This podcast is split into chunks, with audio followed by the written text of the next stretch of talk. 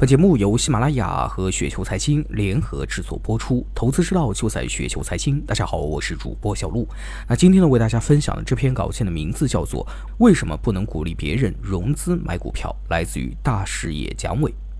股票呢是上市公司所有者权益的一个凭证，有别于绝大多数公司的股权，上市公司的股权呢是可以流通的。大部分的时候，我们可以查到最新股权的市场交易价格。然而呢，市场报价的波动情况可能会出乎很多人的意料之外。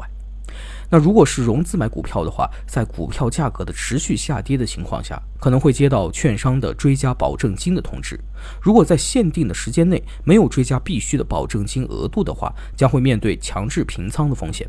股票的波动本身呢并不是风险，但是因为加了杠杆，可能会导致本金的永久性损失。那这个时候波动对于融资买股票的人来说就成了风险。有朋友会说，我看目前市场上的股票价格非常的便宜，在目前的市场环境下，融资买入股票的话，在市场转暖以后就可以赚取杠杆放大的获利。你说反对买股票的时候融资，那么买房子的时候，很多人其实都是融资。股票和房地产的区别，股票的价格在短短几个月的时间内可能会出现波动幅度非常大的波动。如果向下波动的情况，因为强制平仓，也就提前出局了。那这个时候，即使市场很快就修正了价格，但是在底部割肉的人也就错失了机会。那相对来说，房地产的价格波动幅度并没有那么大。同时，一般房贷呢都是长期的负债。银行呢，在审批贷款的时候，也是要严格审核贷款人的偿债能力。如果是唯一的自有住房，还有情感的属性在里面，万一真的碰到百年一遇的金融危机，导致房产价格缩水，因为社会影响太大，政府层面呢会出台政策稳定房地产的价格，同时家族的力量也会帮助你来度过房产价格缩水的困难。但是如果股票价格大幅度的缩水，对于加杠杆的人来说是灾难。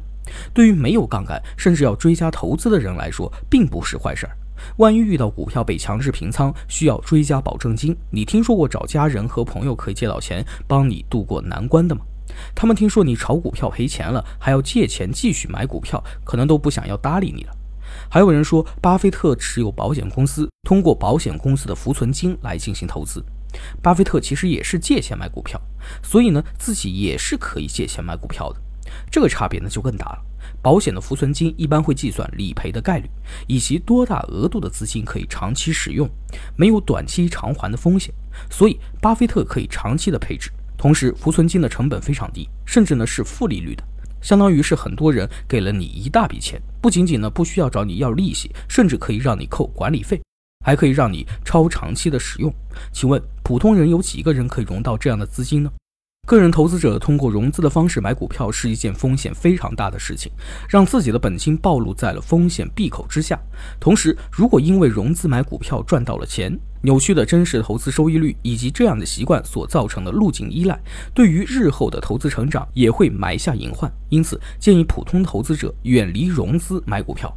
应该鼓励的是，用尽量多的闲置的自有资金买入自己看得懂少数优秀上市公司的股权，伴随他们尽量长的经营周期，分享企业成长的价值回报。这个呢，才是投资的正道，与各位朋友共勉。